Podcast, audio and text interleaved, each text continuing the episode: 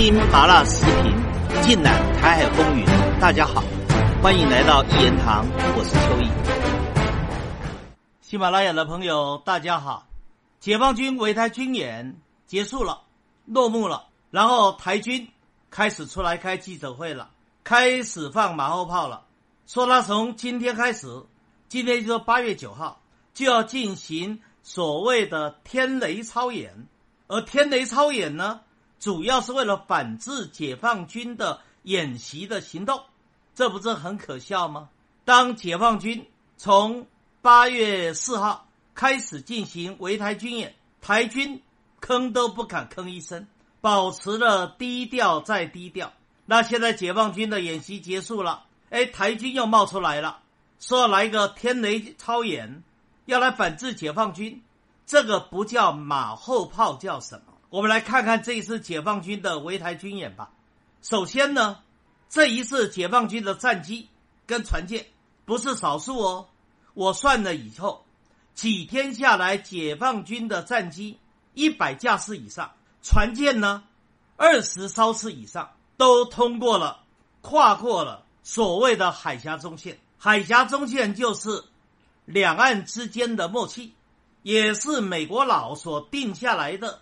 两岸的默契，解放军透过了围岛军演，通过了海峡中线，就代表打破了美国人定下来的两岸之间的游戏规则，代表以后台海的行动由大陆由解放军说了算，由解放军来做主，美国站一边去，这是一个非常重要的意义。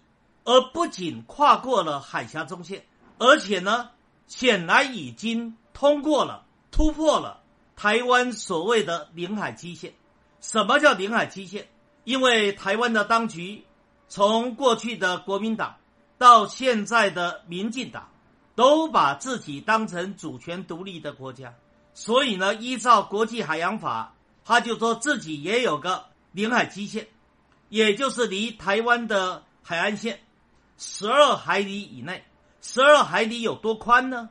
如果折算成公里数，十二海里就是二十二公里，也就是说，在二十二公里以内就是台湾的领海区。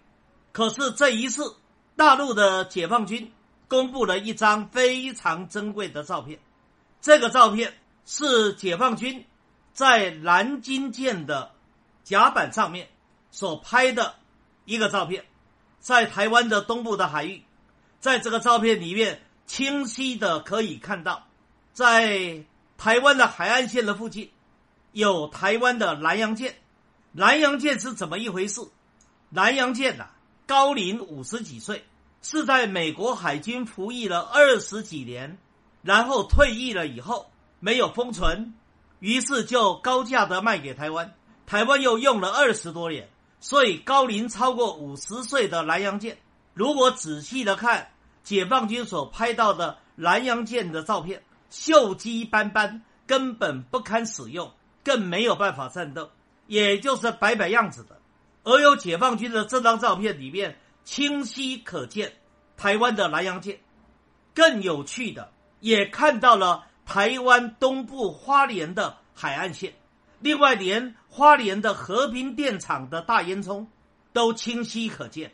如果用专业的。距离来估算的话，能够拍到这样的照片，那代表解放军的南京舰离台湾的海岸线的距离，应该最多就是十几公里。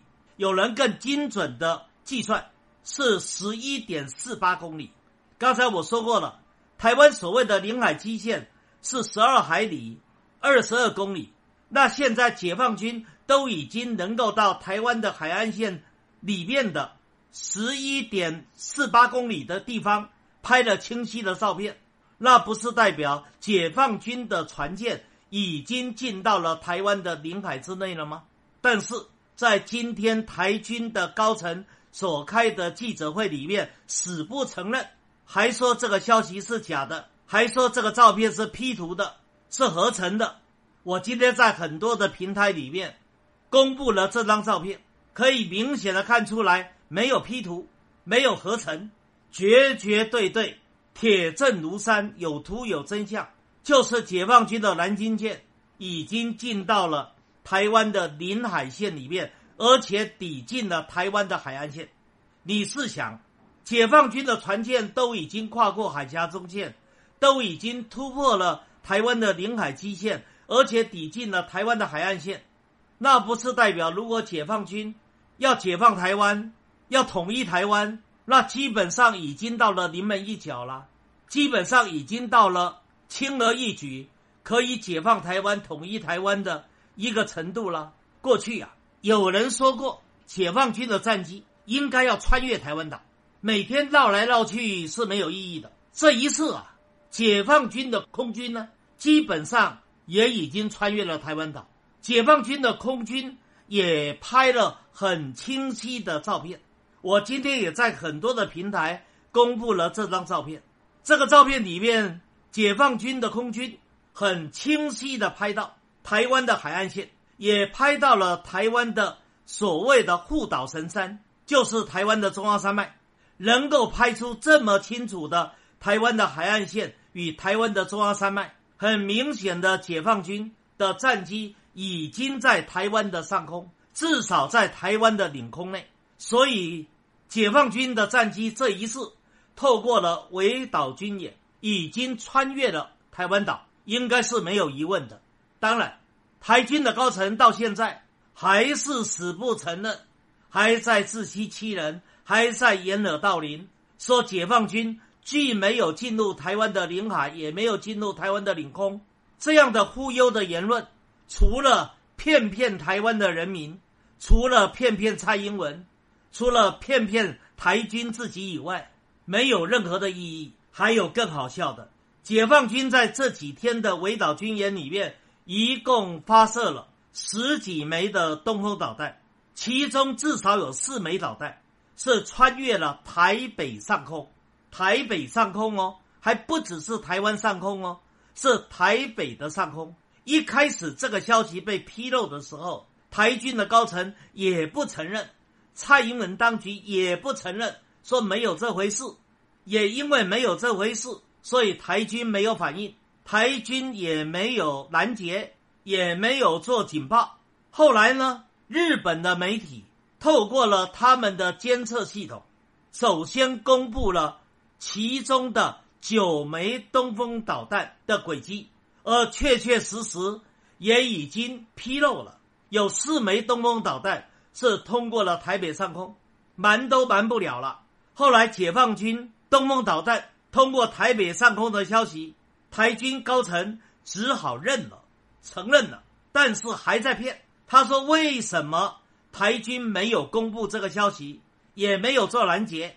因为解放军的东风导弹是抛物线型，通过了大气层，经过了卡门线，然后进入了外太空。”最后是落在台湾东部的外海，对台湾没有威胁、没有伤害，所以台军就不公布了，也不警报了，也不拦截了，以免制造台湾社会的恐慌。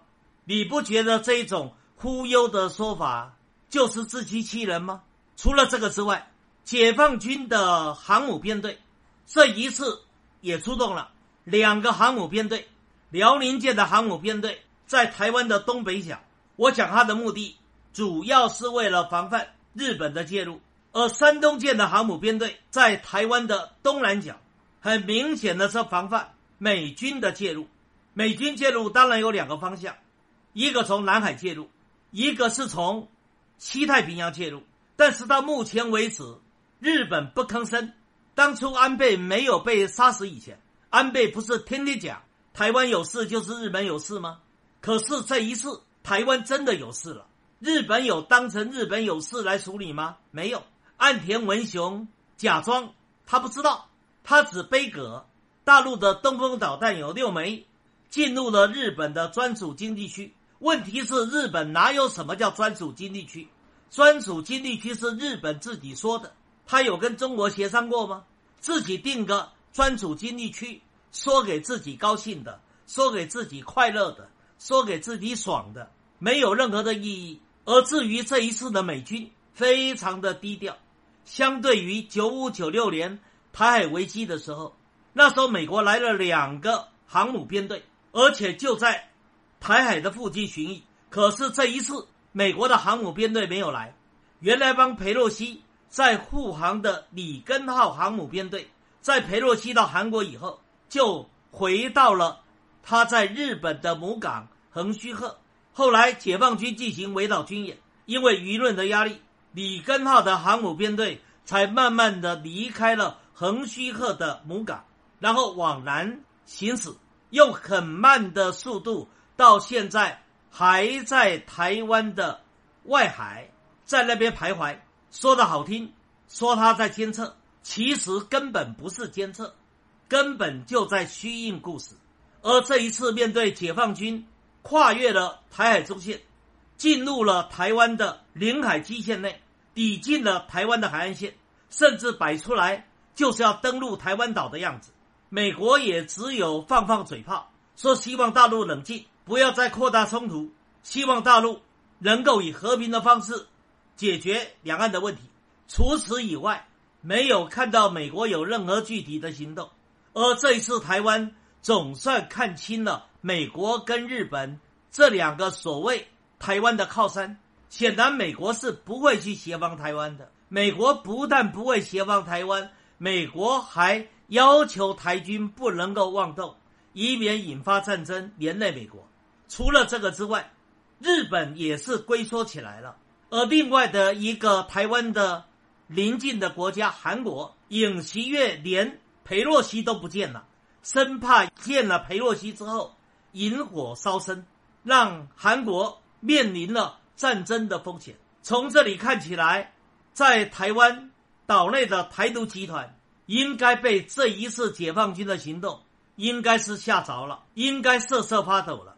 因为他们说倚仗的所谓的外援根本就是泡沫，根本就不存在。面对这样的情势，开始有人在谈：如果一旦台海发生战争，那到底躲到哪里最安全呢？这个问题又非常非常的可笑。